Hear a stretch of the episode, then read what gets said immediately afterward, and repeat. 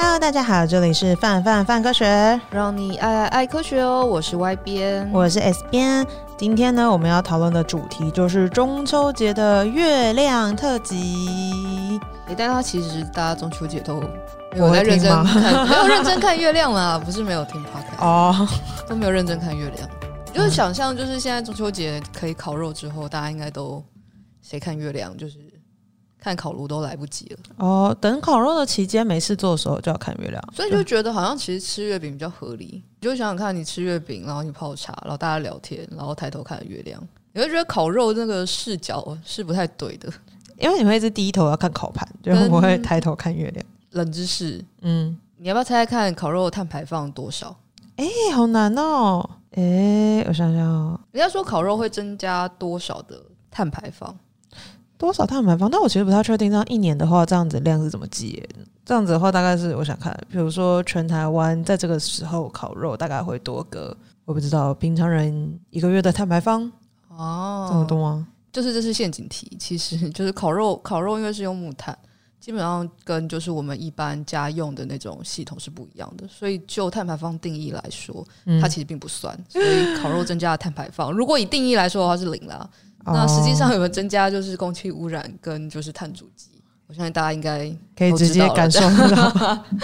我们在 P 编感觉就蛮在意这件事情的啊。我觉得以 P 编就是这么在意环保的立场来看，他应该非常反对就是相关的。他最好不要让我们抓到他自己烤肉这样。我觉得他感觉不太会烤肉，他他真的很 care 就是空气品质跟就是各式各样的。对对对，我好像。就是虽然会觉得，因为以前烤肉的时候，大部分是跟朋友嘛，然后跟家人，所以照理来说都是快乐的回忆。可是好像也没有真的养成所谓中秋节就一定要烤肉的习惯。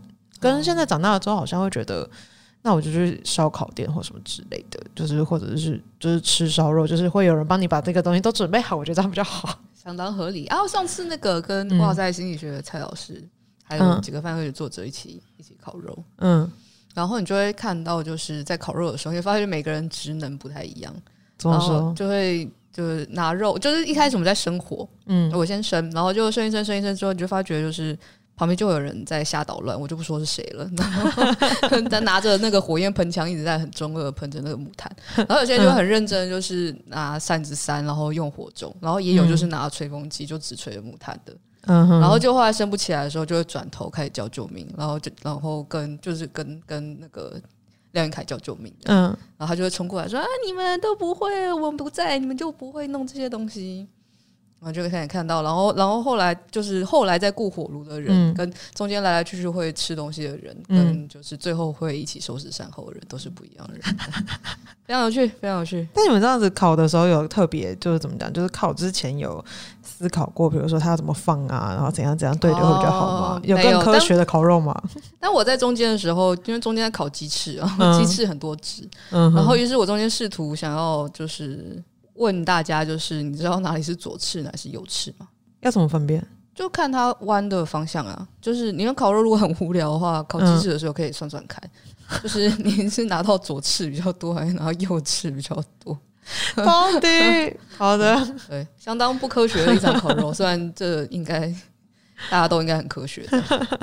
但我觉得蛮有趣的。然后中秋节的时候，就会想到跟各式各样跟月亮有关的传说。然后我们最熟悉的应该就会是那个吧，月兔啊，然后吴刚伐桂啊，还有那个嫦娥奔月的故事嘛。对，其实蛮想知道这几个故事年代顺序是什么。哎、欸，不知道哎、欸，没有认真思考。就你就觉得，就是后面的，比如说假设是吴刚先伐桂，嫦娥在奔月，那嫦娥在奔月奔上去的时候，应该就会看到。吴刚本人，吴先生 本人这样，那如果反过来，嗯，会看到常小姐本人的，不知道哎。等下常小姐本人姓常吗？常小姐应该不姓常啦。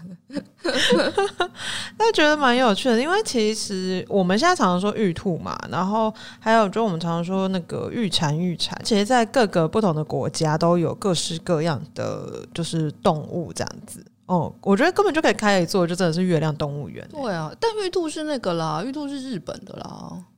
嗯，是吗？对啊，是吧？台湾啊，啊，不对，是哎，应该说，玉兔在上面做的事情是跟日本日哎，中国跟日本不一样。哎，是吗？中国兔子是捣药嘛？嗯，日本兔子是捣马吉啊。哦，有点可爱。对啊，听起来比较。我觉得捣麻糬好像。但我不知道为什么会有这个差异，想知道为什么。可能因为马吉真的可以拿来吃吧，捣药感觉有点怪，有点难解释为什么你要霸凌一只兔子在上面捣药。哎、欸，它是嫦娥带上去的吗？它是嫦娥带上，哎、欸，我不太记得这个过程。我连嫦娥的版本都有听过好几个。哦，嫦娥版本有好几个。对啊，因为。他不是偷药吗？然后偷药，因为吃了药之后，然后他是长生不老药，然后他就变得很轻，然后就飞到月球上去嘛。然后我记得有听过两个版本，有一个版本是嫦娥，她是因为后羿就是后来就是很暴虐，然后他为了要阻止他就是这么暴虐，然后他才把两颗长生不老药都吃下去，然后才飞到月亮上。然后有另外一个版本是，就是嫦娥她自己，她就是一个就是很就是。就是自己想要永葆青春，然后要很漂亮这样子，然后所以他才偷了药。因为我对这两个版本很有印象，是因为我小时候一直觉得说，就是我比较接受前面一个版本，我不喜欢后面那个版本哦，然后所以就特别有这个印象。你有听过后面这个版本吗？其实没有听过后面这版本，真的哦，因为那时候我听过另外一个版本是长这样，然后我想说这个也太过分了吧，就是哦，然后就比较喜欢前面那个版本，合理。对，然后就是其实呃，世界各国都有自己的动物传说，像是比如说阿拉伯地区，他们就是曾经认为那个月亮上有狮子，然后南欧呢是会看到月亮上有螃蟹，就是觉得哎，感觉就是大家看到的东西都不太一样，而且就是他们还会认真的就是跟告诉你说哪里哪个是哪个这样子，我觉得蛮好玩的。嗯，我小时候好像有听过一个。我已经不太记得那是哪里的传说，然后但我们小时候有一个录音带，他就在讲世界各地的传说，然后他有一个是他是在讲那个月亮上的女人，他就是在讲一个女生，然后她好像不知道为什么她要去取水还是怎样，然后结果月亮就被挡住了，然后后来月亮在打开的时候，就是他就看到路嘛，然后结果他要往前走的时候。被挡住，然后他就跌倒，然后他他要站，就他跌倒的时候，月亮要打开了，然后他又要再走的时候，月亮要被遮起来，反正就大概是一个这样的过程。然后他后来就很生气，然后就开始咒骂月亮，然后最后就是不知道是月亮之神还是世界之神就惩罚他，然后就把他整个人就带到月亮上去，然后他就变成月亮上的女人这样子。然后那个故事的启示是让你不要随便生气，然后我记得。就真的这个故事，它就叫什么月亮上女人，但我不记得是哪个哪个族的传说。这样子感觉有点衰，我觉得蛮可怜的。如果是我的话，我也会很生气，我也会想要骂月亮。跟那个爱因斯坦的那个哲学问题吗？就是说，呃，你没有看到月亮的时候，月亮存在吗？哦，这人基本上进行一个反过来，就是嗯，他就明明月亮存在，但他没看到月亮。对。但其实很好玩的是，为什么大家都会就是你可以看到，就是各地的人他们都会感觉在月亮上面看到一些什么东西？这其实是非常非常有名的，就是所谓的空想性措施。嗯，就是当我们在接受到这些画面的刺激的时候，我们的大脑它就会下意识的把它辨，就是去辨认成一些有意义的图像啊，或者是符号啊等等之类。比如说我们现在看到插头，然后就觉得插头好像一个脸，就其实是类似的概念。没错，钟脸。我其实一直觉得插头很可爱。对，然后跟看云的时候也蛮容易看到的啊。对，就是有时候看云的时候，你就可以把它看成各式各样的动物啊之类的。所以就是其实会有这样子的。就是各种动物的想法，就我们会寄托这么多故事，其实都是因为空想性错视的关系。呃，就是刚刚讲说，就是很多传说，然后有些东西蛮可爱的，是那个当年就是一九六九年七月二十号的时候，就是阿波罗十一号登月嘛，然后就太空人跟那个休斯顿地面的指挥中心的人就是在讲话，然后就地面中心的人跟他跟那个太空人讲说，就是哎，你们要注意，就是有一个。兔子，然后还有 另外一个兔子旁边就站了一个女人，这样子。然后他说，就有古老的传说说，就是有个叫嫦娥的人啊，你就坐在那边住了四千年，你可以找找看他这样。嗯，然后你可以很容易找到那只其他另外一只兔子，因为那只兔子站在月桂树底下。然后太空人就说：“哦，好，我们会注意这位兔女郎。就” 少在那边把人家 不是兔女郎啊，只是听自己想要听的，根本就是两件事情。一个可爱的对话的在那边。但其实关于月球，因为就是它是怎么讲，我们每天晚上基本上就除了朔月的时候，我们基本上每天都可以看到它。然后它就是虽然一直挂在那儿，但又会每初一十五不一样，所以一直对于一般人来讲，就古今中外的人都会对它其实蛮好奇的哦。然后像那个刚刚讲到说登月嘛，嗯、登月距今已经五十年了，嗯，去年是五十周年嘛，哎、啊，今年五十一年，然后你都会觉得好像就是它离我们这么近，然后我们又曾经踏上去过，然后你就觉得你好像已经照理讲要非常非常了解它了，欸、但没有知道事情超爆少。对呀、啊，我一直觉得这件事情很神秘耶。之前看那个，呃，应该说。两三年前，就台湾有代理一本科幻小说叫《星辰的继承者》，然后那个作者大概，嗯，呃、詹姆斯霍根大概在一九七七年的时候写了那部小说，然后那部小说它第一部曲啊，它一部曲其实扣着两个那时候的蛮大的科学谜团，第一个就是人类起源是什么，然后另外一个就是月球到底是怎么来。有趣的事情是，过了就是近大概四五十年吧，嗯，我们现在其实还是不知道这两个问题的答案。好难哦！你说，哎，月球怎么来？居然不太知道呢。对啊，因为其实月球怎么来这件事情，大家就觉得，哎，好像乍想就觉得，嗯，我当然知道啊。可是其实它有不同的说法，像是一八九八年啊，乔治达尔他就曾经提出了就是分裂说。他怎么说的呢？他觉得。月球是因为地球越转越快，然后地球受离心力的作用下分裂，它把它甩出去的。这应该也是大家小时候常常听到的，就是一种说法。对，就是因为地球在转的过程中，它是等于是它曾经是我们的一部分，然后后来就是被我们甩出去，但它依然是我们的兄弟之类的。嗯，可是其实这个说法还有一个很致命的缺点，就是它没有办法解释为什么地球会越转越快，然后还会快到把一部分的物质给甩出去。因为照理来讲，一般的情况下，天体的自转速度不会有这么大的变化，除非是受到什么严重外力的影响这样子。然后它还有另外一种说法，嗯，另外的说法是就撞击说嘛，就会认为就是在地球早期的时候受到比较大一点的天体撞击，嗯，然后撞到之后就是呃你撞进来嘛，然后就有东西飞出去，呃很用力空，然后就啪，然后见到就是地球的轨道。那有些就他们到了地球轨。轨道之后，它就会呃物质就会在重力重诶，应该物质就会在重力作用的影响之下，然后它就开始凝聚，然后形成月球。嗯，那之前的阿波罗计划就登月计划嘛，太空人其实就是就是十一号之后就是有成功的，就每一批会有带一些月球土壤跟岩石回来，然后就会分析上面的呃同位素的比例，发觉诶，月球的氧的同位素的比例和地球的表面上就是蛮相近的。那这个证据大抵支持了就是撞击说，因为就是剧烈撞击会把就是撞击的天体和地球表面的物质混合，然后让月球跟地球的氧的同位素很接近，这样，嗯，所以反而现在距今其实撞击说是比较被大家接受的学说，嗯，但有没有关键证据，就可能 maybe 还没有，所以我们还不太能确定，就是这个是不是就是最终答案这样，嗯，没错，希望我死掉之前可以知道。但有可能忘记，就是时间说拜托，烧月球的答案给我。呃，对啊，然后我们其实离月球就是说远不远，说近也不近。它照理讲，它已经是离我们最近的天体了。哦、嗯，但即使近到这个样子，就是其实我们还是很难量测它跟我们的距离到底有多远。嗯，然后现在不知道大家知不知道，就是我们是如何量测月球距离的？其实我们用的方法是用镭射。怎么用呢？就是我们可以从地球上打一道镭射光，直接打到月球上面，然后镭射光被月球反射后，再到地球的接收站。然后我们只要量测镭射光从发射、反射到接收的时间，然后把这个时间的一半再乘上光速，没错，做一点数学运算，然后我们就可以得到地月的距离。哇吼！哎，然后你就觉得，等一下，这听起来太简单粗暴了吧？就感觉好像很容易啊，就是，但其实没有，没有这么容易，因为月球表面的反射率没有那么高，所以它你。镭射光打出去之后，它不一定可以很有效的反射回地球这样子。那最后这个方法之所以可以这么成功，主要是因为阿波罗的太空人他们把那个反射镜真的送到了月球表面上。就我们现在在月球表面上是有反射镜的哦，对，就是有个镜子在那儿这样子。它主要就是可以拿来反射镭射光。说镜子可能不是那么恰当，但主要就是我们现在如果要测量的时候，它是可以比较呃有效率的把那个光反射回来，然后我们就可以去测量我们跟月球的距离。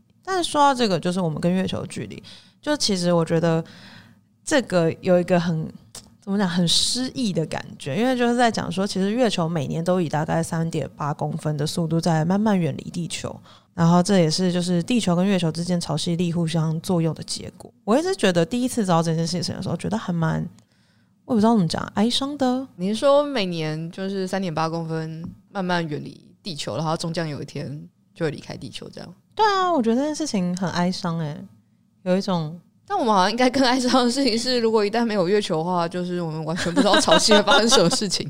对啊，那又更哀伤一点。但就是第一次听到这个这个故事的时候，觉得蛮难过。然后尤其是你如果承袭，就是月球为什么一开始呃会有月球这件事情，就假设最后真的就的确是撞击所，所以就是他。这怎怎么讲？就是他曾经是跟你这么紧密相连的，就是一个部分啊。然后他现在远离你，然后你觉得你们现在是一个很好平衡，但他其实还是慢慢慢慢慢慢在离开你。我就觉得哇塞，这大概可以写三百篇诗吧，就是关于月球诗应该不止三百篇吧，应该三百万篇，三百万篇。对啊，那种感觉真的蛮有趣的。但如果真的没有月球的话，其实有些事情的确颇麻烦的，比如说潮汐啊，潮汐就会变弱了。嗯，因为就是大家。哎，这是什么？这是国中吗？国中地科，高中地科，其实应该都有学过。就是地球上之所以会有潮汐的涨退啊，主要是因为月球引力，然后再加上一些太阳引力。嗯，所以如果真的没有月球的话，就哎，我们的潮汐就不会这样咻。对啊，就等于是其实这样子的话，阳光有可能会增加对一些就是生物的伤害啊等等之类的，因为就是你没有那么好的，就比如说海水等等，就是。可以随着涨退潮，然后去保护那些就是潮间带的生物，对，是潮间带吧？嗯，没错。但然后跟人的那个人的怎么说习惯，应该也会跟着变。但你会觉得，如果它是这样慢慢远离，然后终将不见的话，那应该我们应该就会慢慢变成那个样子。所以也不是一下不见，除非它像那个七龙珠吗？还是还是？呃，七龙珠跟艾莎教室都有，就是要把月球打爆这件事情。主要是突然把这个月球打爆，不然应该大家会慢慢习惯了。哦，因为其实我们现在的怎么讲，我们地球跟月球的关系，就是其实也是慢慢慢慢在缓慢的转变。嗯，比如说像是。呃，地球其实自转的速度，就是在过去其实比现在快很多。然后一天的存在，就是在很古老、很古老的以前，就是可能一天存在不到六个小时。那为什么现在地球速度会慢那么多？其实大部分就是有一个很重要的原因，就是因为月球，就是我们彼此这样子互相吸引，它其实它很大程度的拖慢了地球自转的速度，这样子。然后所以我们现在才会是诶二十四小时。所以如果今天没有月球跟我们相互作用的话，地球可能重新开始加速。就重新变回一个，就是 完蛋了，一天不够用了，好累啊，觉得很累，要要两天当一天用了，真的。好，然后跟地轴的那个倾斜角度也会改变了。嗯，当地轴的倾斜角度改变的时候，我们的四季可能就不会像现在一样这么明显。但其实现在因为各种也越来越不明显，神秘的原因，神秘力量关系，对，没错。所以就是应该说，做神秘力量协作气候变迁。所以说，月球对我们来讲真的是一个还蛮重要的存在的。嗯，应该说我们蛮习惯了，对我们蛮习惯有它的存在。但有时候也会就是看异世界的那个那叫啥？看异世界的小说，然后就会想象，就他们都会什么描述两个月亮、三个月亮要长得多漂亮。嗯嗯嗯嗯，你就会觉得，哎、欸，如果有两个月亮的话，应该晚上蛮亮的。搞不好那个两个月亮的世界，电灯发明就会比较晚一点之类的，因为月亮实在太亮了。但月亮，哎、欸，月亮亮的时候真的很亮哎、欸。跟你比如说想想去什么，比如说木星之类，就是那种疯狂超爆多卫星的行星上面生活，就 哦，今天是编号第六四个月亮的，跟编号第第五十八个月亮 同时出现哦，明天又会换，就是 累，好累啊，每天的那个不知道看起来长什么样子，应该觉得很忙吧？就是你他就会不在意天空，就是你把它当成跟星星。这样这样子哦，或是某颗特别亮，某颗特别不亮，你就会看不到的某颗这样啊，也是蛮合理的。但就是因为人类其实一直都很努力的想要了解月亮，然后所以就是比如说，呃，阿波罗的登月计划，啊就是我觉得我一直觉得现在这样回去看，就是五十年前，然后那个时候各式各样为了登月做的准备，我一直都觉得还蛮感动的。哦，就会有一种你在追求一种就是很远，然后你其实也不知道他会不会成功，但你就是要做的那种感觉。我觉得就是这种很科学的浪漫是一件很难描述的事情诶，因为像我们上次我们之前不是有办那个，我们那时候跟重机一起办那个试映会嘛，然后就是看阿波罗十一号嘛，诶，什么十三号了？哦，十三号，对不起，阿波罗失败的那次，失败的那次，没成功那一 次，对，没有成功那一次，然后。它虽然失败，可是还是给了我们很大的启示。因为阿波罗十三号那时候出去的时候，然后就有些机械故障这样子，然后等于是他们没有真正登陆到月球，他们就是离月球很近，然后又要重新折返，然后在过程中。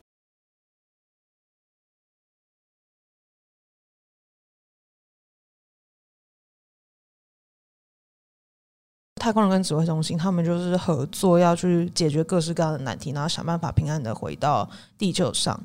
然后你就可以感受到，就是这件事情有多么多么的困难，因为后面真的有非常非常多的团队。然后你每一次出去，它其实都是一种冒险，就不管是你真的离开地球表面，还是你没有离开地球表面，它都是一种往未知前进的一个旅程。然后你完全不知道前面会发生什么样的事情，就觉得这件事情真的是蛮困难的。嗯。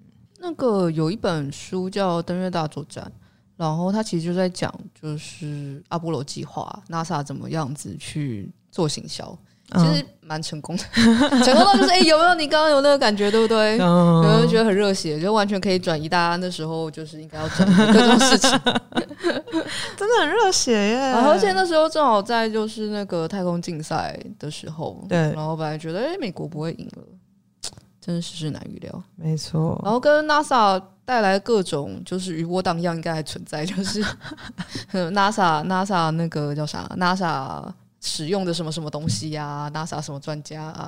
太空人用的什么东西啊？我其实超爱的，就哎、欸、吃，对买都是都是噱头啊。对，可是还是会还是会买单啦。我觉得就是有点登月那个后面的那种很浪漫的情愫，跟就是。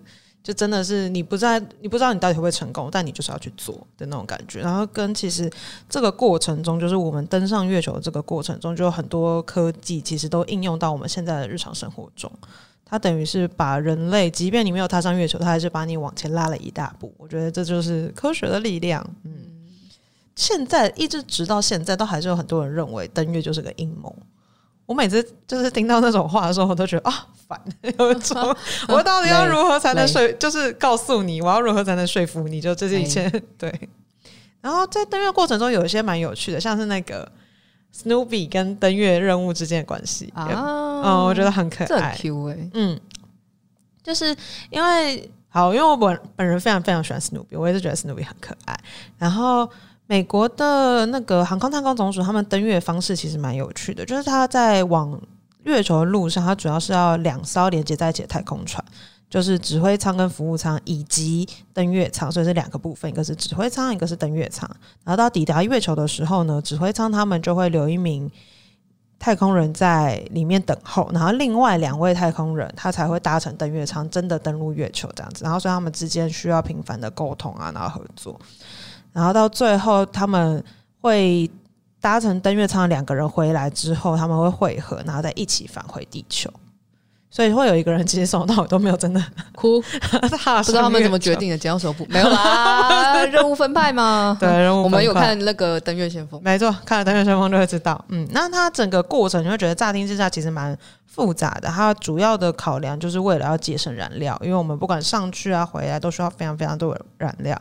那这样子的程序其实需要很多试航啊，然后各式各样的调整跟改进。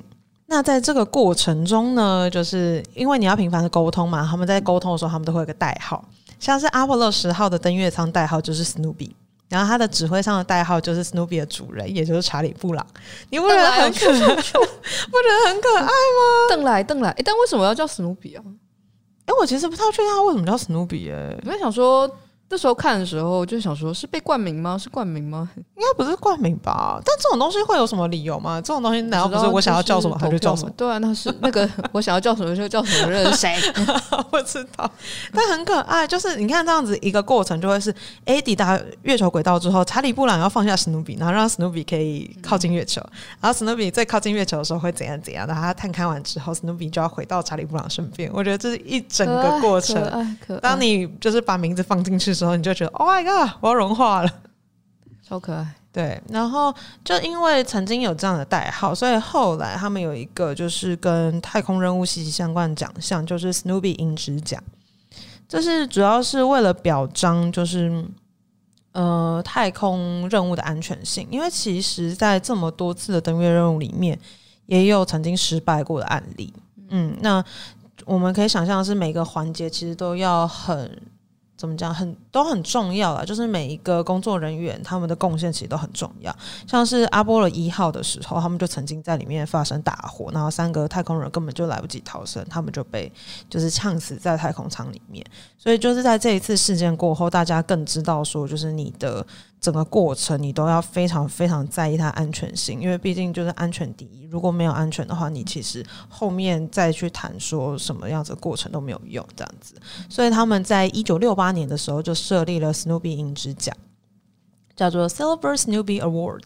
他为了要表彰就是太空总署的员工或者是合约商他在安全上面的贡献，然后他的那个银质奖章超爆可爱，他就是一只。就是穿着太空装 Snoopy，嗯，而且他是由那个舒兹他自己亲自设计的，因为他自己也后来他其实他对太空也是算是蛮热忱的啦，嗯，然后就亲自参与设计这个奖章，然后这个奖章就会由太空人自己颁发。那为什么是有太空人自己颁发呢？就是主要是因为太空人他们自己最了解，说到底是哪些人对他们的安全贡献最大。而且可以拿到这个银质奖章的人其实并不多，然后有获奖资格的人里面大概只有不到百分之一的人可以真的拿到那个奖章，而且每个人一辈子只能拿一次那个奖章，这样子，所以就是会觉得 Snoopy 很像一个就是守护者的感觉，就他会一直持续的保护每个太空人。哦，就是自从知道这件事情之后，因为我一直都很喜欢 Snoopy，然后但是。就是之前不知道这个故事，然后后来知道这个故事之后，我就会开始，因为之前就会买各式各样的别的东西，看他的太空周边，手表啊，手表啊，跟手表啊，好多手表，好多 Snoopy 跟太空，不要再逼我花钱，我真的很容易花钱在 Snoopy 身上，因为以就是想得这个奖的方向迈进，努力去当 NASA 员工或是他的外包商，太遥远，好遥远哦。搞不好就是跟那个跟什么跟那个诶，华生还是克里克的那个，然后把诺贝尔奖章卖掉，看有没有人把这个东西卖掉 去买。我觉得做就是八十七分像的那个，就是胸针什么之类，感觉我也会买，蛮挺好的，挺好的。那所以你那个中秋节要干嘛吗？你们家中秋节有赏赏月的习惯吗？嗯，好像没有诶，好像没有。对啊，今年中秋节。不知道大家中秋节在干嘛？我们中秋节要去哦，白昼之夜，白昼之夜快乐，也是一个可以看月亮。哎，得看，应该可以看月亮吧？那天应该会是好天气吧？不太确定。晓得，嗯，希望那天也可以看到很大的月亮。好，也希望那天可以看到大家。没错，好啦，那这一集就差不多到这里。以上就是本集范范范科学的节目内容，欢迎订阅我们的 Podcast 频道。另外，如果你也喜欢和我们一起聊科学里的大小事，欢迎加入我们的斗内范科学支持好科学计划。那我们就下次见喽，拜拜。